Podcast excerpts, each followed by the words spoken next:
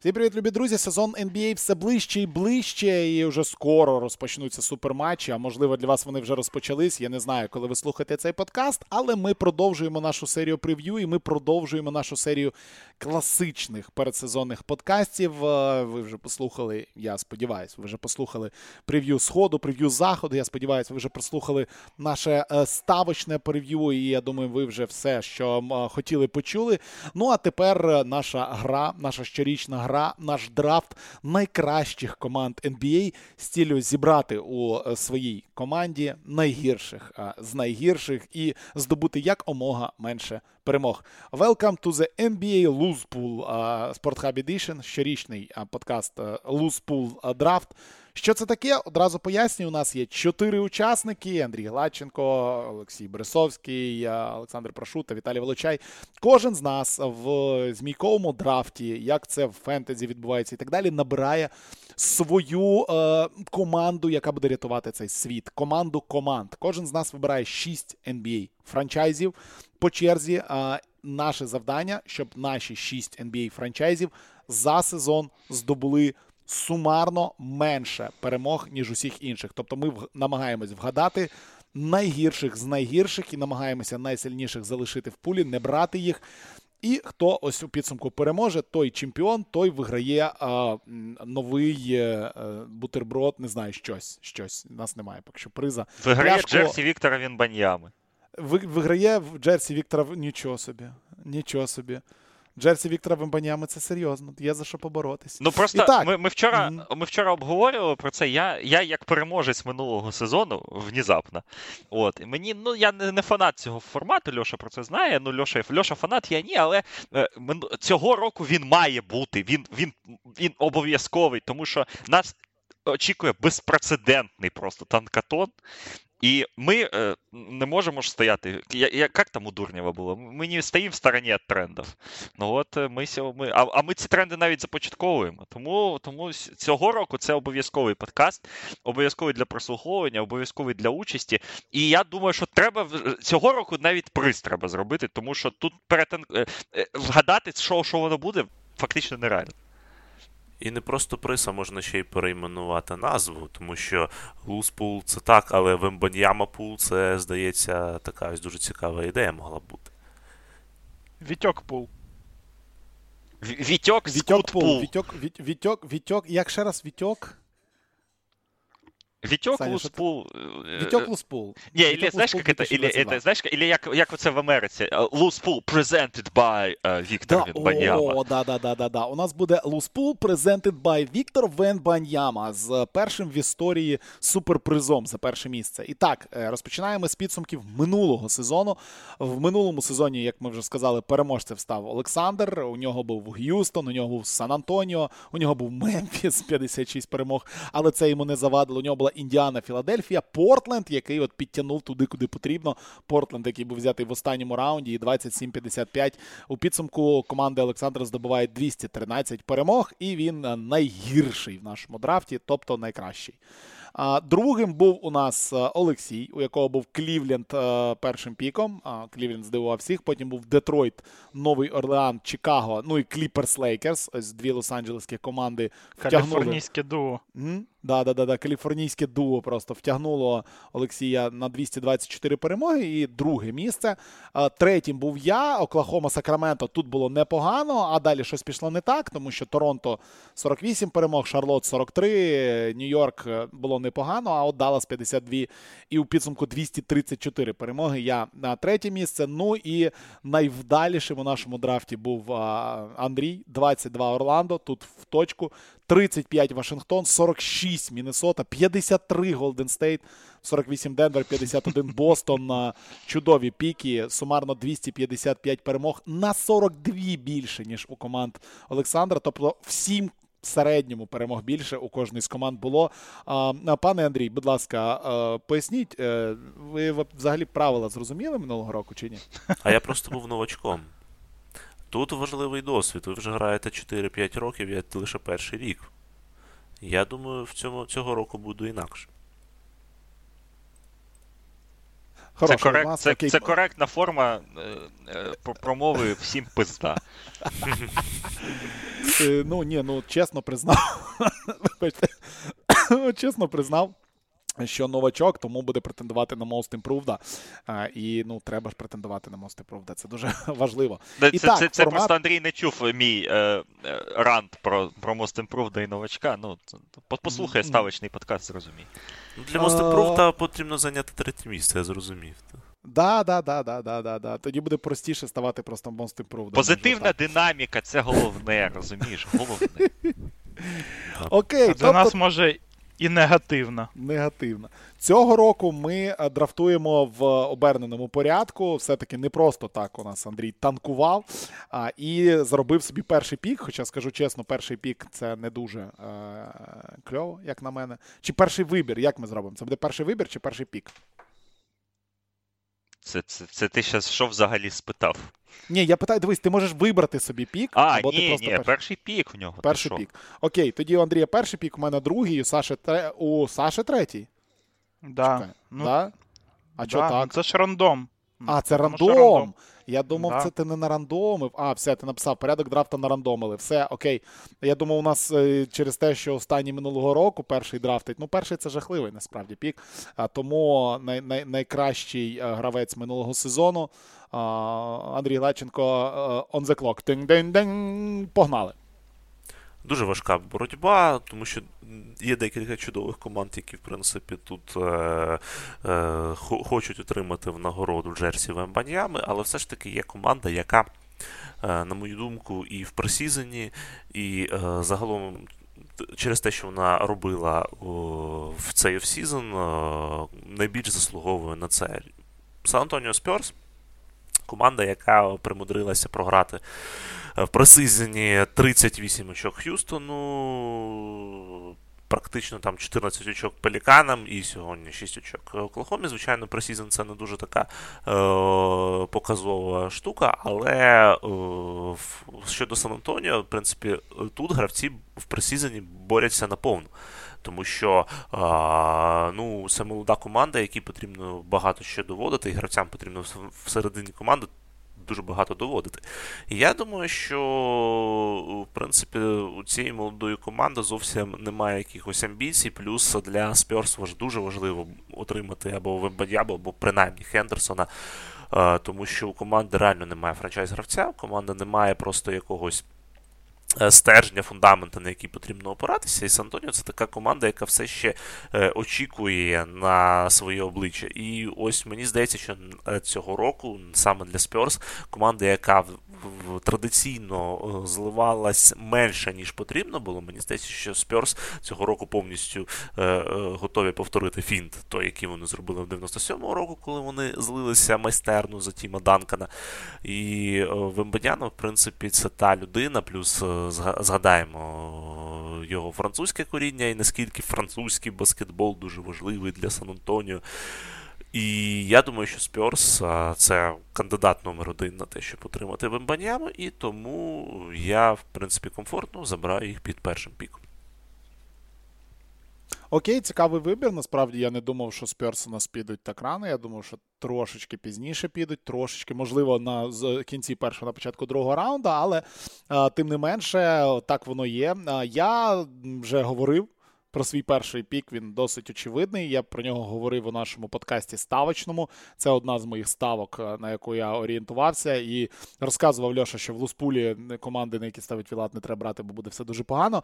Але я буду притримуватись своєї логіки. Я ставлю на Х'юстон Рокетс. Я вважаю, що Х'юстон Рокетс в цьому сезоні це буде команда чисто під злив. Це буде команда, де просто тупо нема кому перемагати. Хоч у них і є типу зірки, на відміну від Сан Антоніо, є типу ким грати, але як там війдуть новачки, е, як це все буде працювати, коли від них забрали Вуда, коли в них єдиний гравець з досвідом гри в НБА ну, хоч з якимось досвідом гри НБА, це там Ерік Гордон, який буде як дідушка всіх вивчати. А хто там Гаруби, якби і Тай Тай Вашингтони, Крістофери будуть грати. Я вже дивився, як вони минулого року грали.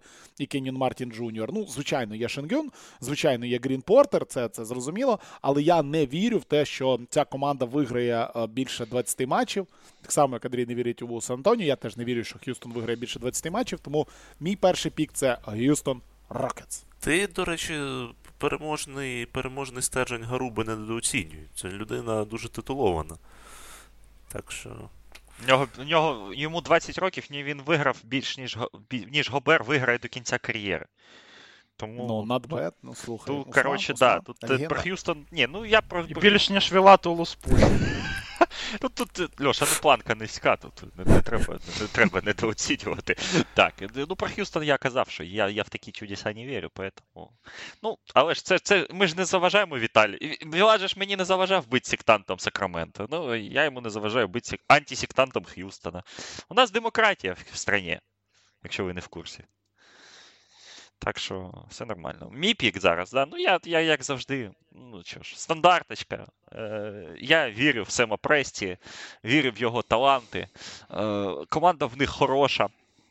Так, і Джош Гіді, і Джейлен Вільямс, і Джейлін Вільямс, і Олексій Пакушевський. Ні, ну якраз е, наявність Олексія Олексія Пакушевський мені, мене заспокоює, що все буде добре з цим піком.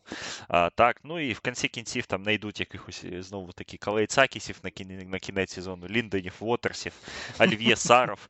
Хто хто там них ще завершував минулий рік, я вже не пам'ятаю. Але 23,5 перемоги дають. Ну, я думаю, що десь так і буде. Ну, але ж ми ж нам то вже інший подкаст. Я просто ставлю на Оклахому третій пік надіжно. Е, вище 25 вони не виграють в жодному разі. А 25 це нормально. А якщо буде менше 25, 20-22, то взагалі влаштовує. Тому Оклахома, Сіті Тандер мій стандартний пік е, цього року. Ставка на інфраструктуру, як сказав би Діма Ліпський. Це правда. Так. Минулого року бачу Вілат драфтував Оклахому. Ну, цього року я. Ну, Ні, ну, минулого року я, мене, я, вона вона хоч чуть-чуть мене врятувала. Льош, ну що, твій здвоєний пік, а потім другий раунд, Саш? Ну, я в шоці, що Саня залишив мені Юту, тому що я думав, що Саня візьме саме джаз, е, тому я беру Юту в першому раунді, Індіану в другому.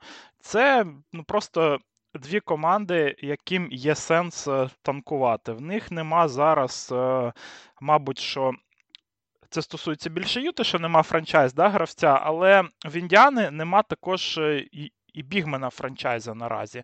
І їм також би ну, тут Вітьок був би в касу. І от якщо в Індіани ще буде і Вітьок до і Матюрена, до Арте і Галібертона, то в наступному році ми, можливо, і не будемо драфтувати Пейсерс взагалі. А ось е, цього року я думаю, що в Індіани є така така мета, щоб е, танканути. Є і Тернер, і Баді Хілд, яких можна сплавити у Лейкерс е, за Рассела Вестбрука і просто забути про цей сезон. Ну, я мене знову ж таки, я повторюсь, мене лякає трошки ось у, у Індіані. У них багатенько все ж таки нормально, хороших гравців, а в Юті їх взагалі багато. Да. Тому Ну, не знаю. Ну, але Юта теж, теж буде розпродаватися по, по ходу сезону. Це це, це, це, це зрозуміло. Індіана норм. Е, мій пік, я я піду від. Е, від, е, від Відступлю трошки від логіки, так, від від звичного порядку. І і зроблю, ну, і підтримую те, що ми зробили в попередньому подкасті. Шарлот Хорнец. Welcome on board. Це хороший пік. Я вважаю, що в принципі у Шарлота є передумови виграти менше матчів, ніж у тих команд. Ну, ну от їм малюють на 6, там, на 7-8 перемог більше, ніж іншим командам, де, ну, які зараз, е, звісно ж, будуть. Але я думаю, що навіть ну, ну, вони, вони можуть бути дуже глибоко. Тому Шарлот. Ну, як на мене, трошки ранувато. Ти взяв Шарлот, але окей. Ну я просто не буду називати команди. Взяти Шарлот наступним піком. Зробіть наступні піки, я поясню, що поясню, що я маю на увазі. Ну просто щоб окей, щоб не називати ці команди. І Ні, я, ж... я я, розумію, що ти просто дивишся на от наступних два колективи зі Сходу, як на колективи, які, напевно, все-таки будуть вищі, ніж Шарлот у цьому сезоні. Ну, Мені ну, здається, що вони будуть по, поруч. Ну, ну, ну там ну, не буде близько, різниця да. в 6-7 перемог. Розумієш, яку їм малюють? Ну, це, да, да, це тут, будуть тут десь команди району 30 перемог. Усі три. Mm, окей. І да, з них да, я обираю sense. Шарлот. Make sense, да. Ти взяв Шарлот, я беру наступну з цих команд однозначно. І так як я вже сказав у 10 подкастах, що я буду за шалену шалену зв'язку з Мотор Сіті вболівати в цьому сезоні, то з Мотор Сіті? З Моторсічі, да, з Моторсічі. Шалена зв'язка з Моторсічі, Кейт Канінгем і Джейден Айві. Просто чудово. Їх я брати не хочу, я з ним буду вболівати, тому я візьму е, нашого італійського друга, е, того, що не Банчеро, і Орландо Меджик.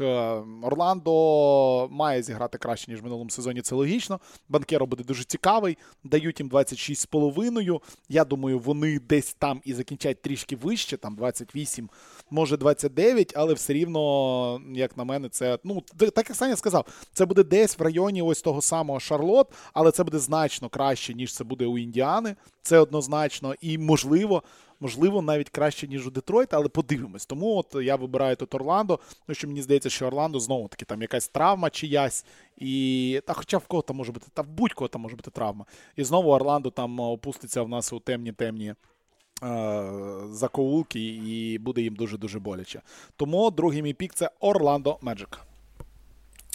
Е, мій другий пік це Detroit Pistons, зрозуміло, тому що, в принципі, це та команда, яка також знаходиться у цьому range і. Е, Pistons особливо розчарували також preseason і, тому що вони всі чотири свої гри програли. Окрім того, е, все ж таки так, Канінгем Айві це дуже перспективна та цікава зв'язка backcourt у на наступні роки, але я не звик довіряти надто молодим беккортам, тому що, в принципі, результат роблять то в основному гравці вікові. Ну і плюс також у Детройта є проблеми е, відразу на старті сезону, що Беглі не зіграє перший місяць, а можливо, там і більше він пропустить. Тому Детройт, в принципі, комфортно обирати. Я не завжди не надто е, високо, можна сказати, оцінював е, Детройт з точки зору якихось там плей-офф перспектив цього року. Тобто там я я пам'ятаю, що в offseason говорили багато, що Детройт може е, підсилитись та поборотися за е, плей-офф, там, за play-in і так далі. Але ну, мені здається, все ж таки Бояна Богдан... Богдановича буде замало. Для того, щоб це зробити.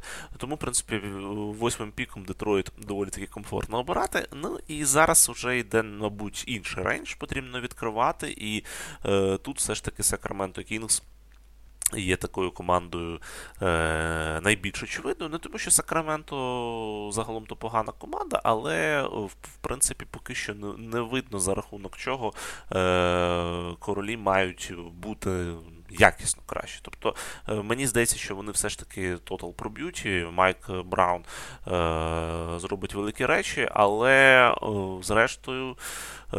Потрібно не забувати, що дуже сильна західна конференція в цьому цього року, і дуже багато команд, які реально на щось претендують. Тому для мене Кінгс це саме та команда, яку комфортно обирати в цьому range і. З їх вічними проблемами зі складом, з їх е, Домантасом Сабонісом, який ну, з, з однієї сторони franchise гравець, з іншої сторони незрозуміло, чи він е, зможе дати переможний буст цієї команди. Поки що він е, після обміну не показав, що він його може дати. Е, плюс я не виключаю, що може бути, можуть бути обміни, в тому числі. Того ж самого Харрісона Барнса, е, плюс дуже багато молодих гравців, яким потрібно давати хвилини тому. Знову ж таки, Сакраменто це не переможний пік, але це той пік, який забезпечує комфорт, можна сказати. Ну, як би ти розумієш, просто що ти своїм з цим піком, по суті, забираєш останнього, останню команду, в яку я не вірю, але я б хотів. Е, ти просто не був на записі нашого подкасту ставочного, і у нас просто тут з'явилась така тема. Як би тобі це об'яснити? Ти ти присядь, е, я, я не знаю, може ти це неправильно сприймеш, але в подкасті ставочному Саня Прошута зробив камінгаут і поставив на Сакраменто на більше і сказав, що все пора. Так я, так я теж думаю, що більше, насправді. Окей, більше, але не настільки більше, ну, в принципі, яким дев'ятим піком, да? дев'ятим піком mm-hmm. ти його забираєш. Mm-hmm. Ну окей, make sense, make sense. Вибір хороший, поїхали далі а, варіантів не так багато. І тепер ми дійсно вже заходимо в зовсім інший рендж команди. Тут вже потрібно намагатися знайти ту команду, яка просяде, як на мене, в цьому сезоні. І якось так от в списку е- колективів, які переді мною записані, всі наступні команди, це ті, які я якось потрошечки десь та все-таки вихвалював і вірив у них. Е- і тому треба з них когось вибрати. І з цього списку я б виберу Нікс. Я виберу Нікс, це мій третій пік. Мені здається, що на дуже важкому сході. А Нікс буде неприємно в цьому сезоні. Мені думаю, я, я, мені здається, що ну, будуть у них серйозні проблеми що легким сезон цей не буде, не дивлячись на те, що вони, здається, там підписали собі суперлегенду. Паралельно взяли там хто кого його там батька чи чи дядю, е, тамперили і і забирали за шалені гроші людину, яка, як на мене, цих шалених грошей не стоїть. І це міжсезоння вони мали провести, як на мене, по-іншому. У Нікс, мені здається, нічого там глобально такого крутого не змінилося, і я не думаю, що вони будуть в плей-офф в цьому сезоні. Я думаю, що це команда на 30. 5 перемог в найкращому варіанті. Ну, може, 36-37. Дають їм там 38,5. Я не думаю, що вони тотал проб'ють, тому впевнено вітаю їх у своєму колективі. Х'юстон, Орландо, Нікс. Прекрасна компанія в мене збирається. Непогано, непогано, але я радію тому, що мені залишили команду, в яку я взагалі не вірю цього сезону, яка мені власне подарувала перемогу минулого сезону. І я вважаю, що нічого там глобально не зміниться. Тому Портленд, я е, чекаю від вас 30 перемог, може 33. Я не вірю. Вже не вірю ні в Ліларда, ні в Нуркіча. Не тим паче в оцих товаришів Саймонсов, е, Пейтонов, е, хто там ще, Шейден Шарп. Ні, ну Шейден Шарп може, може буде грати, але для зліва якраз нормально. І в Чонсі Білапса я не вірю. Тому ні, я про, проти Портленда. Прям е, це і ми не обговорили це в ставочному подкасті, але е, це була б моя третя, мабуть, ставка. Якщо ну це це, це, це те, що мені подобалося дуже сильно, е, на менше. І, і в мене взагалі з Портлендом були погані відносини в минулі роки, коли я не ставив менше, вони більше більше і, і навпаки. Але зараз я чомусь впевнений, що нічого там не буде. Нічого не буде. Тому я нормально, комфортно беру свій Портленд і слухаю вас далі. І дуже важливо, що в цій команді конечно, Віталій, блін. Олів'є Сар. От е, з Оклахоми в Портленд прямо переможні традиції він перевозить. Це капець, звісно, що Віталій залишив е, знову для Олександра Портленд. Е, ну, який Нікс, блін, Вілат. Ну, коли є Trailblazers. Ну, я ж сказав, я адепт Анферні Саймонса. Ну як я можу йти проти своєї. А, блядь, я забув, що ти. Ясно. Я а коли весілля у вас вже буде? Да, я його усиновляти Бо ти, блядь, в кожному подкасті зі своїм Анферні Саймонсом. Ну, от реально, так ну, наче він тобі е, що, дитина або жінка, хто він Мій тобі, друг, блін? все, я просто за нього вболіваю. Я просто за нього вболіваю, yes. і мені мені дуже дуже дуже неприємно було б вибрати Портленд, тому що я б показав цим самим недовіру до до свого друга. В цьому виді спорту, до речі, атака і захист це одні і ті ж самі люди, тому про Портленд це дуже важливо згадувати. Про Ліларда, про Саймонса. Всі ці люди будуть грати в захисті, у них не буде нової команди як в американському футболі. Да, це точно. Ну, Два моїх піки, і тут вже, напевно, що не залишилося слабких команд, як то кажуть класики. Всі навчилися грати в баскетбол, але тут я вже. Напевно, що тоді буду думати таким чином, що хто з тих е, команд, е, що залишилося, найбільш е, взагалі ризиковані, залежать від якихось там травматів, скажімо так. І тут в мене є дві очевидних е, команди: це Лейкерс і Wizards. Тому що е, і Девіс, і Порзінгіс це два травмата, і ну, то ми всі чогось так. Е, зійшлися і високої думки про Порза, але він все ще лишається ну, дуже стрьомним гравцем на дистанцію у сезон, скажімо так. Бредлі Біл е, отримав новий контракт і, і може забити хер просто-напросто вже, тому що це, мабуть, його вже останній супервеликий контракт в ФНБА, і особливо щось комусь доказувати, тим паче у Вашингтоні йому немає сенсу. Авдія вже травмований, Кісперт вже травмований. Ну, і хто тоді буде грати? Монте Моріс, який ніколи в житті не пасував нікому м'яча, Делон Райт або Джонні Девіс на ПГ? Ну, ні, ні, ні. Так що я тут е, ну, візьму Вашингтон як е, ну, така найімовірніша команда з тих, хто залишилося, що не потраплять в плей-офф. І Лос-Анджелес е, то саме. Ентоні Девіс знову зламається. І хто тоді буде в них ну, грати з бігманів? Тоскано Андерсон? Або Томас Брайант. Ні, ну Томас Брайант це було добре 4 роки тому. Зараз е, Томас Брайант це клоун. Деміен Джонс, який його підміняє, це просто ну, мужик з топором, скажімо так. Він нічого не вміє з м'ячем робити. Його то діло, то в качалці качатися, а, не в баскетбол грати. Ліброн Джеймс може нарешті зламатися. Я планую його взяти у фентезі цього року. Якщо я беру гравця у фентезі з першого раунду, там з першого другого раунду, то він зламається на 100% або або буде таке катати, що ну його нафіг. Е, Тому я думаю, що Лейкерс це команда з апсайдом на 25 на 30 е, перемог навіть. Та ну. Девіс це, це щось занадто.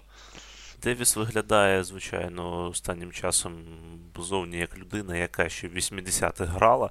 Ну йому, мабуть, е, ну, дуже комфортно, і, мабуть, і по травмам, і по зовнішності. Ну, Більше туди до Леброна. Ну і плюс Леброн це взагалі е, гравець, який вже більше, мабуть, думає про те, де йому грати зі своїм сином. Е, Тому, мабуть, єдине, що може взагалі цю команду підняти нагору, це Патрік. Патрік Беверлі, але Патрік Беверлі, мені здається, це е, більше шум з нічого.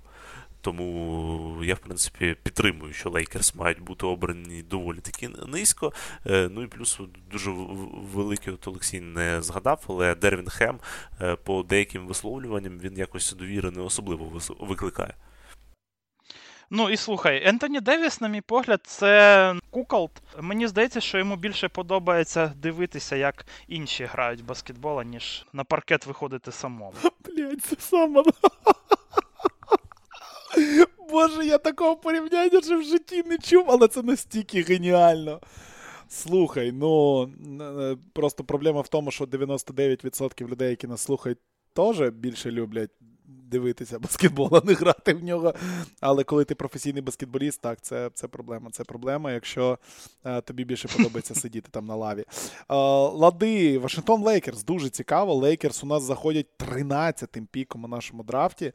Ого, ранувато. Саня, давай. Ну, я візьму, як то кажуть, верхню команду Чикаго Булс тому що ну, апсайду в них нема взагалі. Лонзо Бол вже зламаний. Дерозан минулого сезону е, був дуже-дуже крутий. Я не вірю, що ну, він буде крутий, настільки крутий. Ні, Він хороший гравець, я його поважаю. Один з найбільш, на мою думку, недооцінених гравців взагалі в усій лізі. Але ну, він настільки круто не зможе зіграти другий сезон поспіль. Вучевич, гавна кусок. А, До речі, оцей bold prediction, який я ніяк не використаю, використаю його тут. Андре Драммонд по ходу сезону стане стартовим центровим в Чикаго. Е, в цьому я взагалі не сумніваюсь. Е, вот. Е, і ну і хто там? Ну, Лавін, ну ні, ну Карузо красавчик, звісно. Ну і реально вони стрибнуть, тільки якщо будуть всі здорові, Дерозен буде на минулорічному, ну трошки нижче, але на дуже високому рівні, і Патрік Вільямс зробить джамп. Ну, щось багатенько, але якщо і оце все. Тому я беру. Ну і і, ну і взагалі команди тут, які залишилися, вони всі кращі, ніж Чикаго, і краще ну, з запасом. Тому я так safe ово, safe овенько на Чикаго заряжу свою гарматку. Окей, окей, окей, окей. Так, ладно. Я сподівався, що все-таки вони до мене доповзуть не доповзли, тому тут важкий вибір зараз буде. Важкий і неприємний вибір. А, ладно, давайте Атланту візьмемо. Давайте візьмемо Атланту. Зараз рано чи пізно доведеться їх брати. А, в Атланті. А... Тобто в Атланті команду ми... на сході береш? Що що? Та вони тобто в плей не Та вони дев'яте місце займуть. Нормальний пік все. Я теж думаю, що у Атланти будуть великі проблеми. Я думаю, що вони в плей-іні будуть, якщо будуть, буде добре, і там вони можуть не вийти. Я розумію, що там два Холіди і того Льоха за них буде вболівати. Ну, як можна не вболівати за команду, де Джастін Холідей і Аарон Холідей. Ну, це зрозуміло. Але я все ще не розумію, як буде працювати ця команда е, в цілому. Ми говорили в подкасті, і я їх так трошки нахвалював, але потім так подумав: ну да, воно на папері прикольно. Трей Янг, Деджонте Мюррей, Хантер, Колінс, Капела, е-е, Богданович виходить, кидає. Два Холіди, Оконгву молодий, все весло, Френк Кей в кінці кінців. Але ну я поки не розумію, як це все буде працювати докупи. Тому з тих варіантів, які в мене лишились тут на борді, а їх не так багато. Там є ще одні чуваки, в яких ніхто не вірить. і Я їх брати не хочу, але хтось з вас, я думаю, зараз візьме. Я вибираю Атланту. Мені здається, що, от, як правильно Саня сказав, це команда, яка буде 8-9 і десь ось на грані буде боротися за плей-ін. Тому буду сподіватися, що Мюррей і Янг не, не зіграються, і у них будуть проблеми, і тому Атланта впаде дуже низько, і вона залітає в мою команду. Андрюх, double pick. Е, ну, Тут уже йдуть іде такі, йдуть такі команди, які, в принципі, можуть і, за, і зайняти доволі такі високі місця, але, в принципі, зараз я зупиняюсь на е, двох колективах, які в мене викликають найбільший сумнів. Е, перший це Новий Орлан. Е, команда, в принципі, яка дуже приємно здивувала наприкінці минулого сезону, але все ж таки, е, враховуючи знову ж таки силу заходу, враховуючи чергову травму Зайона, і в принципі є дуже великий шанс, що він не зіграє на старті цього сезону. А знаючи Зайона, якщо він не зіграє на старті сезону, то є висока вірогідність того, що він не зіграє в кінці сезону. Ми ж розуміємо, що це Зайн. І тому мені здається, що саме ось ця зайнозалежність, вона Новий Ірланд трохи так і е, е, зупиняє від якихось е, великих звершень, тому що навіть без Зайна ця команда доволі таки пристойна. І ми бачили це в серії проти Фініксу. Але мені здається, що.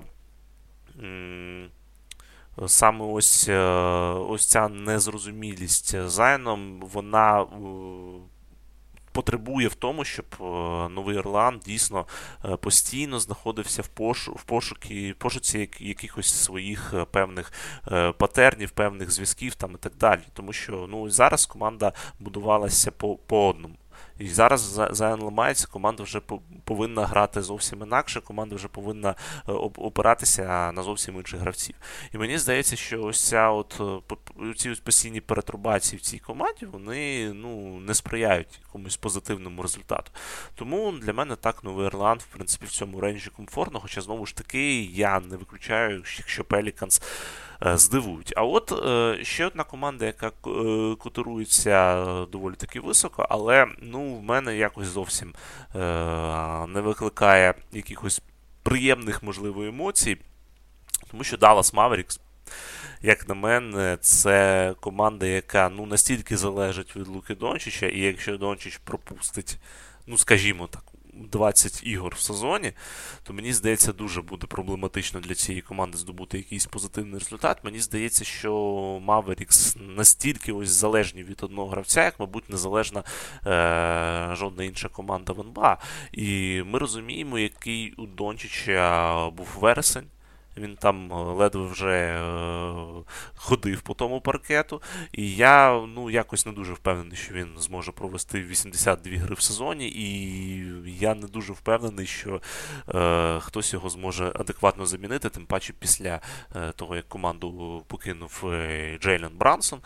А ті, хто повинні бути першими такими помічниками Луки у цій команді, в мене теж не викликають особливого е, впевненості особливої, тому що Крістіан Вуд це реально той гравець, який навіть, як ми знаємо цю велику цитату, Крістіан Вуд ніколи не грав в переможних командах навіть у лізі розвитку.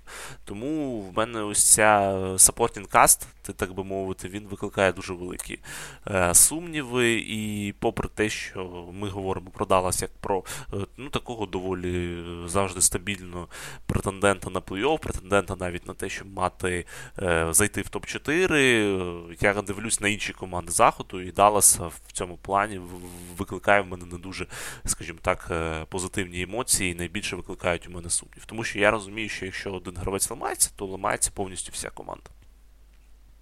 Окей, make sense. Make sense. Це гарний пік, а ось Новий Орлан. Ем, я б, напевно, що тут не брав би ще, тому що, знову ж таки, на мій погляд, Pelicans це команда без е, даунсайду якогось. Тобто вони без е, Зайона грали доволі нормально. ну, Їм якби пофіг. В них така глибина, в них взагалі в лізі найкраща глибина. Тому їм навіть е, і, і пофіг, якщо зламається і Зайон, і Інграм, а може і Макколум ще.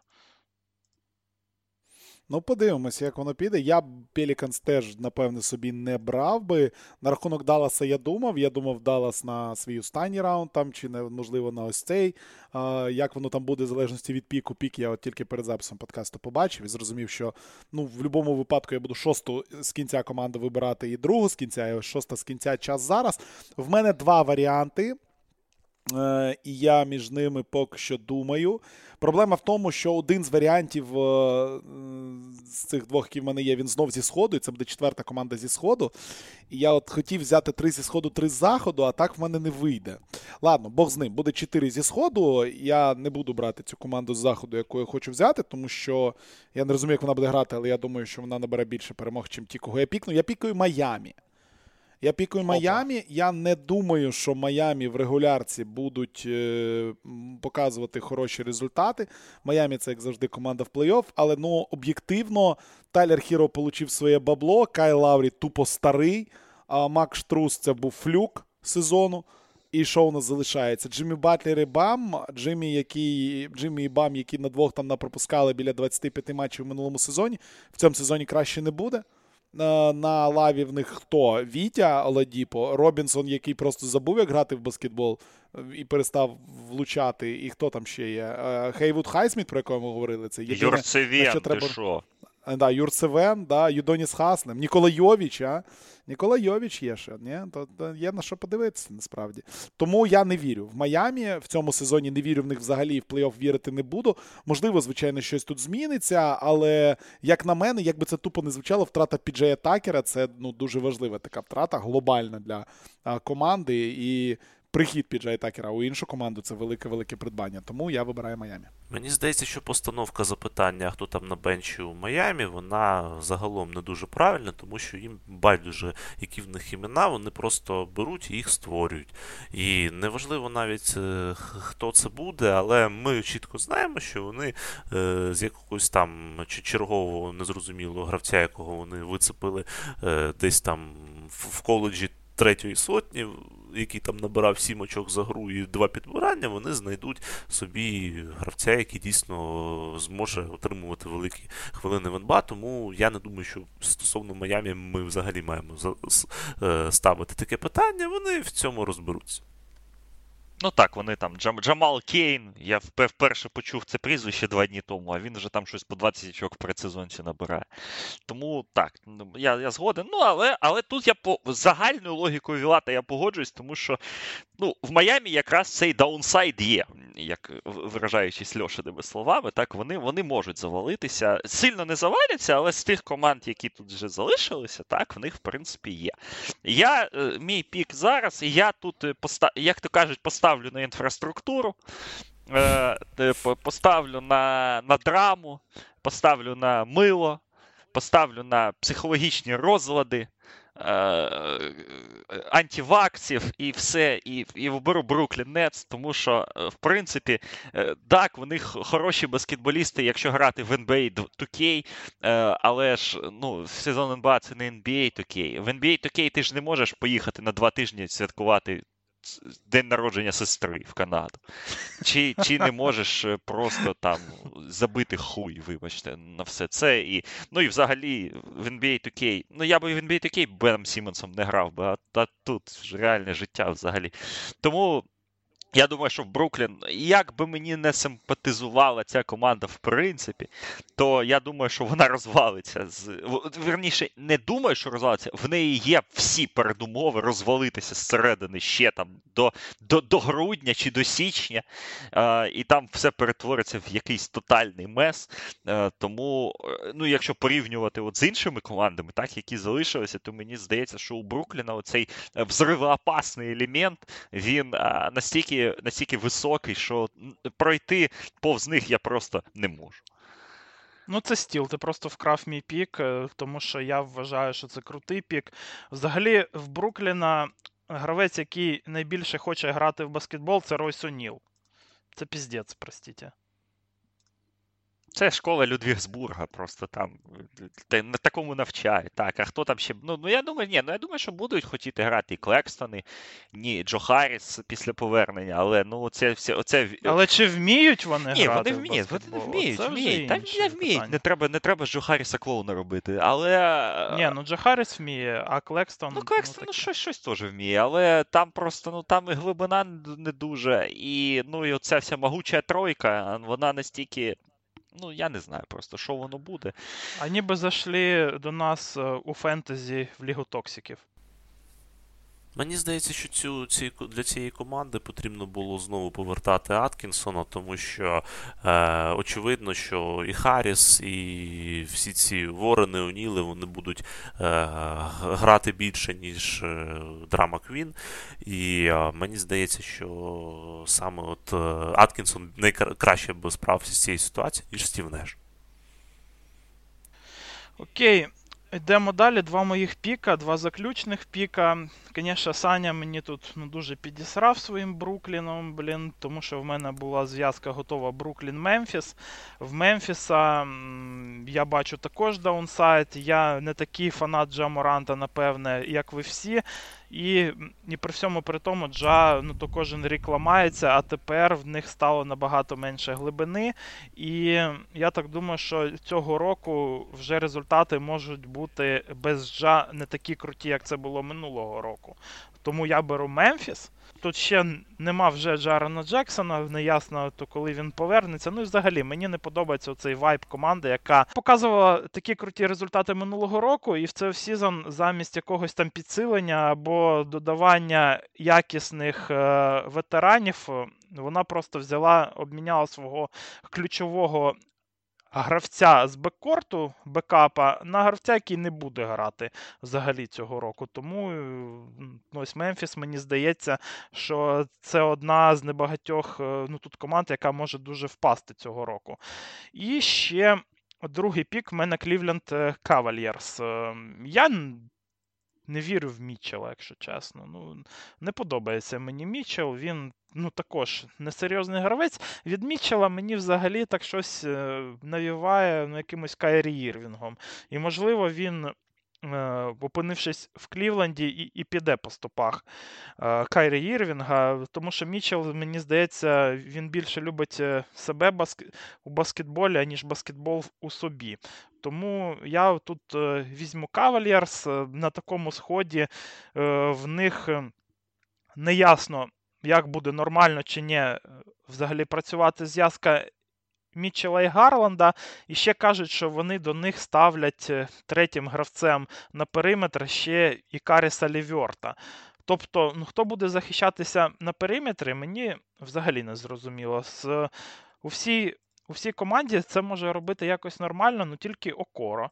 Е, У Рубіо, я думаю, що вже акцент буде трохи інший після після травми. Тим паче, що вони, як зараз бачу, то вони намагаються і форсувати відновлення Рікі Рубіо. У грудні кажуть, що він може вийти.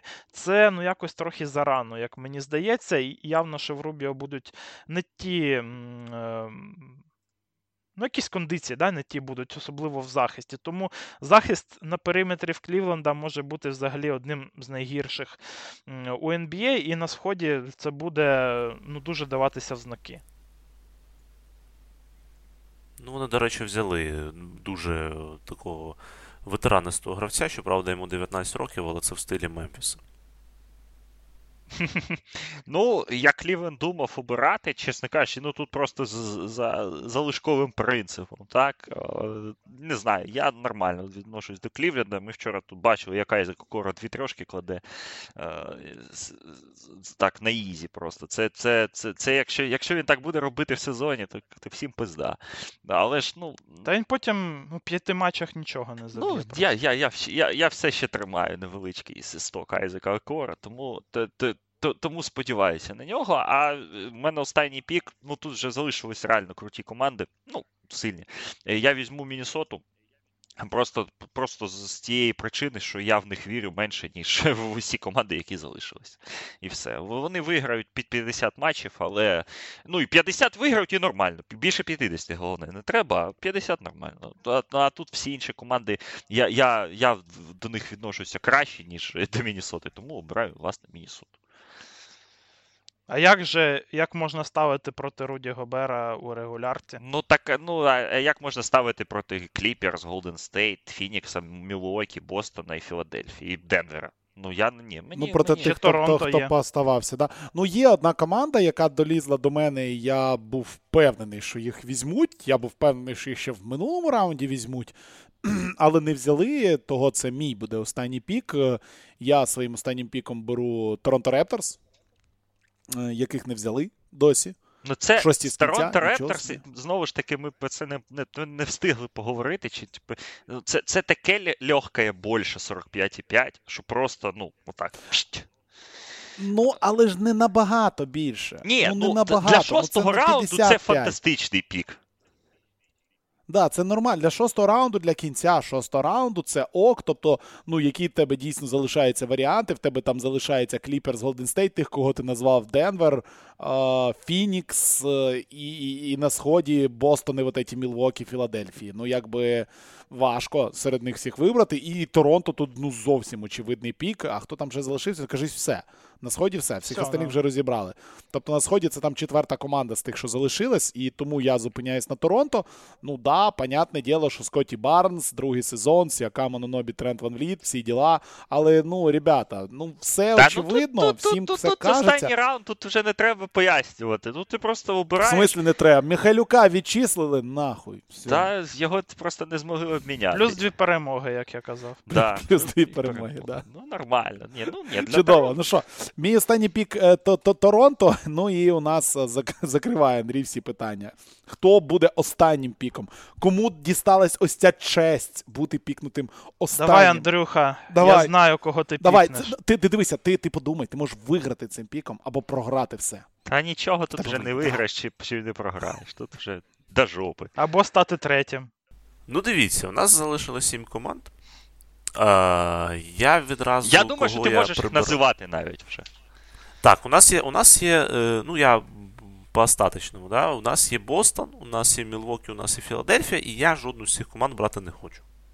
Тому що мені здається, що ну, попри те, що у Бостона там новий тренер, який сам в шоці від того, що він став головним тренером, е, я думаю, що у, ці, ну, цієї команди настільки великий фундамент, що там, в принципі, кожен з нас також може е, тренувати і досягати якихось е, нормальних результатів. Тому я дивлюся на захід, знову ж таки.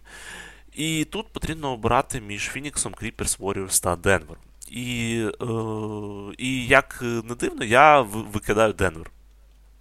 Тому що мені здається, що ось у саме ось цей от у дно, куди команда може провалитися, то мені здається, що Денвер, який у нас не провалився навіть через таку кількість травм, ну хіба що травма Йокіча може е- зашкодити цій команді звалитися. Е- е- ну, може може, може зробити так, щоб ця команда звалилася донизу, але я в травму, на травму Йокіча не, не закладуюсь. Ми ще минулого року е, вивели формулу, що це фактично Дерік Хенрі е, НБА, але Дерік Хенрі травмувався, тому він краще, ніж Дерік Хенрі.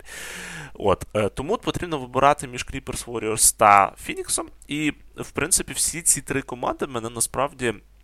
Е, в чомусь дуже ну, ось так от е, викликають сумніви. Тому що в мене Фінікс викликає сумніви, попри те, що це команда, яка набрала там 64, здається, перемоги минулого сезону. Е, Фінікс, по суті, розвалився в плей-офф, і Фінікс, мені здається, виглядає так, наче ця наче у цій команді якась була магія, але ця команда, ця магія щезла тому що незрозуміло, що взагалі буде е, з Ейтоном, незрозуміло, в яких кондиціях ще Кріс Пол е, чи Монті Вільямс е, втримує роздягальну, але тим не менш, знову ж таки, Фінікс я не обираю, тому що у Санс все ж таки 64 перемоги, навіть якщо вони дадуть на 10-12 менше, це все ще буде дуже крутий результат. І тому вибір між Warriors і Creepers, і знову ж таки, Warriors би я навіть би не е, згадував зараз, але ми знаємо, що трапилося у Golden State, ми знаємо, е, на що це може вплинути, але тим не менш, вперше це скажу, але я вважаю, що те, що трапилось між Гріном та Пулом, не треба переоцінювати. Тобто команда, так, вони не будуть дружити і не будуть мати дуже хороших стосунків, але тим не менш. Warriors це команда, в якій е, завжди е, якісь були токсичні моменти всередині команди, але потім вони виходили і розвалювали свого суперника. Тому Лос-Анджелес Кліперс, мій пік. Е, насправді команда, яка знову ж таки е, створена так, наче її створювали для е, баскетбольного симулятора, але все ж таки дуже багато питань у нас залишається. Чи Джон Волл ще потягне е, статус першого номера, е, які, в яких кондиціях Кавай Ленард, взагалі, ось е, Кріперс, попри те, що має ну просто прекрасний склад, особливо якби це був склад 5 років тому. Але е, зараз наскільки ця вся команда готова е, зробити ось цей от фінальний ривок, фінальний стрибок, е, я в цьому не дуже впевнений. Пол Джордж, який, в принципі, також вже ну, доволі таки старіючий гравець. Е, Ми знаємо, що Джорджа дуже багато також всіляких мікротравм. Е, тому, в принципі, Кріперс, мені здається. Е, може все ж таки трошки розчарувати. Е, Є у них ось цей от, е, ну, таке ось вікно, де команда може знову ж таки впасти, особливо через те, що захід дуже сильний цього року. І я думаю, що Кліперс будуть страждати від цих мікротравм, від необхідності постійно когось міняти, е, постійно робити якісь певні перестановки в стартовому складі, і неясно, чи Тайлю зможе е, справитись з цим всім. Ем, тому я ставлю на Кліперс. Знову ж таки, це не дуже такий приємний пік, тому що всі приємні піки розібрали, але з того, що маємо, то в принципі я ставлю на команду з Лос-Анджелес. Окей, я ну думав, що, що буде давайте... Фінікс. Да-да-да, да. Є що додати? Я думав, що буде Фінікс, е, тому що мені здається, що вони можуть взагалі розвалитися. І я думав, що е, Андрій, як е, фанат цієї ну, взагалі команди, то він е, пам'ятає, де був Фінікс е, ще кілька років тому до Кріса Пола. Пам'ятаємо, звичайно. Ніде, ніде. І зараз буде там само. Та я ж сказав, все, Кріс Полу нема, забудьте про нього, не існується. Та Фінікс виграє 50 матчів мінімум. Що ви, блядь, це, це, це влаштували? Або 57, або 57. Ну, Юта, і ми А Бостон. Бач, смотрите, все все дуже просто. Як коли Юта програла Кліперс два роки тому, всі розповідали, що та все, пізда Юті, їй пізда, але в тому регулярному сезоні, в минулому, вони виграли 59 матчів. Фініксу пізда глобально. Але 50 матчів вони виграють закритими очима. А Окей. Бостон виграє 50 матчів? Бостон? Да.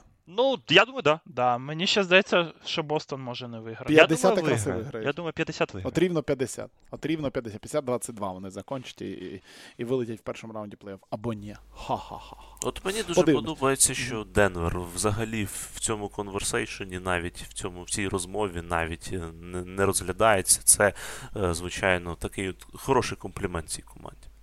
Ні, ну ми їх, да, ми не розглядаємо, бо ми із е, і в подкасті про захід то казали, що це легко більше. І навіть е, дехто ставив е, і квартиру на Денвер. Ну диви, тобто в нас залишилися е, Бостон, Мілвокі і Фінікс. е, Філадельфія, Фінікс, Денвер і хто? Голден Стейт. І Golden І Golden State. State. Окей. Ну, логічно, абсолютно логічно. В принципі, шість команд, які в нас не пікнули. А ці шість команд будуть е, е, вважатися збірною чату, скажімо так, збірною патронів. Все. Е, До речі, Мілвокі 5-0-5 в пресезоні. Це ось цікаво. Ну Не- от, от, от, це перший пік патронів був би. Я впевнений, якби ми дали голосувалку, то ця б команда була в Леспулі. Я прям спорити готовий, що 100% от з цих шести команд три були би там. І була б купа Ну, аргументів, чому Мідлтон вони же там це ж не гравець, Да. він же не зірка. Лади, ну що, підводимо підсумки Е, у Андрія. Сан Антоніо, Детройт, Сакраменто, Нью-Орлеан, Даллас і Кліперс. В мене Г'юстон, Орландо, Нікс, Атланта, Маямі, Торонто. У Саші Оклахома, Сарлот, Сарлот, боже, Шарлот. Сарлот це нападник Реал Сосьєдада, сука. Оклахома, Шарлот, е, Портленд, Чикаго, Бруклін, Міннесота і у Олексія Юта, Індіана, Вашингтон, Лейкерс, Мемфіс, Клівленд. Я виграв. Ось такі склади наших команд. Ти виграв? У Сані нормально. Так. У Сані норм. Я виграв все. Все, все, все, все очевидно. Другий рік поспіль. Та Бруклін зарішає, блін. Я так хотів Бруклін, що капець. Ти виграв, да? Я тільки що побачив, що в Мілвокі грає Джей Грін, а якщо грає Джей Грін, то потрібно було, звичайно, вводити в луспул, тому що це така ось чорна мітка. Очевидно було. Да, да. Окей, любі друзі, дуже дякую вам, що слухали. Це був наш щорічний луспул, здається, четвертий, може п'ятий. Я, я не пам'ятаю. Четвертий. Четвертий луспул щорічний. Якщо ви ще не послухали наші інші подкасти з передмовою до сезону NBA, послухайте. Якщо ви взагалі вилетіли з NBA десь ще в березні, то є ще літня серія ціла подкастів від Олексія про стан справ у всіх командах у міжсезоння. Детальний, прям дуже детальний. Тому, будь ласка, слухайте, готуйтесь. Сезон стартує 18 числа. Перші матчі в Україні на сетанті будуть транслювати. Не так багато, як хотілося би, але кілька матчів на тиждень показувати. Ну, в першу будуть ніч на... обидва будуть показувати, це точно. Да, в першу ніч обидву. Там потім, до речі, деякі поєдинки будуть на OTT, а не на каналі. Тобто буде більше, буде більше. Скажімо так. В першій, першу ніч обидва матчі покажуть. Так. Е, Тому дивіться, дивіться. І я можу одразу навіть слухайте, в нас же ж можуть бути тут еті, як їх. А, спойлери, я ж тепер маю доступ до розкладу сетанти, тому я можу розповідати, які там матчі будуть. І одразу вам скажу: дивіться, що буде у нас в першу ніч Бостон Філадельфія Голден Стейт Лейкерс. Обидві гри. Потім буде Бруклін проти Нью-Орлеану в ніч на 20 число. І потім буде Lakers Clippers в ніч на 21. Ну, я, мені здається, хороші такі перші матчі, перші три ночі. Можна дивитися, в принципі, вам нічого більше не треба буде, крім, крім того, щоб от, от подивитися оці ігри. А, все. Нема Дітройта Орландо, фігня. Нема Детройт Орландо, да, да, да, да, да. Це доведеться дивитися на лігпасі, який коштує. Це доведеться дивитися в четверговому футболі, де Чикаго, Вашингтон, там минулого О, року. Індіа... минулого тижня Індіана Денвер. Це класика. А вони, до речі, також Basketball, будуть да. грати у четвер. О, Ох, прекрасно. Лади, Детройт. любі друзі, Орландо. любі друзі, давайте закінчувати. Ви знаєте, що робити. В шоу-ноутах і в описі до цього подкасту є лінк на наш телеграм-канал, є лінк на наш Patreon. Заходьте, підписуйтесь, тому що сезон набагато цікавіший в нашій двіжусі. Повірте, в нас там дуже багато обговорень, дуже багато срачів, і це завжди чудово. А Андрій Гладченко, Віталій Волочай, Олексій Бликсов, Борисовський, Олександр Прошута. І це був Луспул. Я виграю, ви програєте. До побачення. Ні, ні, Вілат. Ти будеш третім.